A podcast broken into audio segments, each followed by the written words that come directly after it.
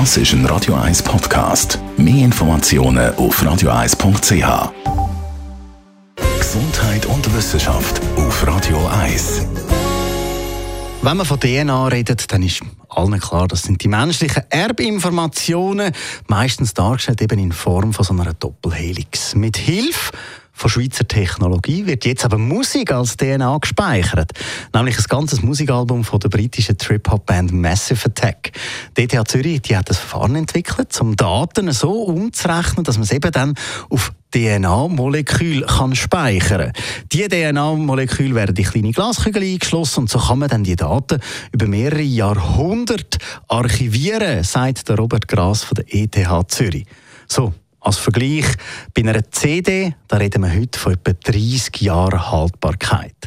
Um die digitalen Daten von der CD, die aber aus 0 und 1 bestehen, in einen genetischen Code umzuwandeln, der besteht aus vier DNA-Bausteinen, da wird das Verfahren von Robert Gras und seinem ehemaligen ETH-Kollegen Reinhard Heckle angewendet.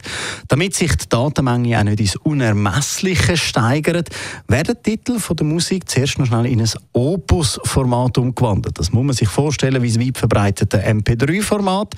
Einfach qualitativ noch ein bisschen besser.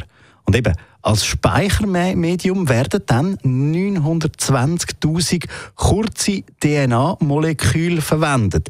Die werden extra für das hergestellt und dann eben Daten darauf gespeichert. Bei der ETH hier in der Schweiz werden die mit Daten gefüllten Moleküle dann in 5000 winzige, und wenn man von winzig redet, ist das eigentlich nicht mehr sichtbar fürs Auge. Die sind nämlich nanometergroße Glaskügel eingeschlossen, die Moleküle, und nachher in einem Wasserfläschchen verpackt und so für die Ewigkeit aufbewahrt. Das ist übrigens nicht das erste Mal, wo Daten in DNA-Form gespeichert werden. Vor gut zwei Jahren haben nämlich die beiden ETH-Professoren schon den Text vom Schweizer Bundesbrief in der DNA gespeichert.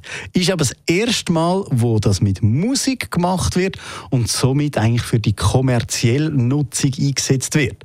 Ob sich die Art vom Datenspeicher wird durchsetzen, das steht noch in den Sternen. Aber eins ist sicher, die Musik von Massive Attack, die ist für die Zukunft gesichert.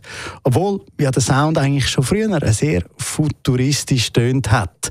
Und auch der da ist dann drauf auf dieser DNA Massive Attack mit Teardrops. Mal ein bisschen andere Musik. Da auf Radio 1.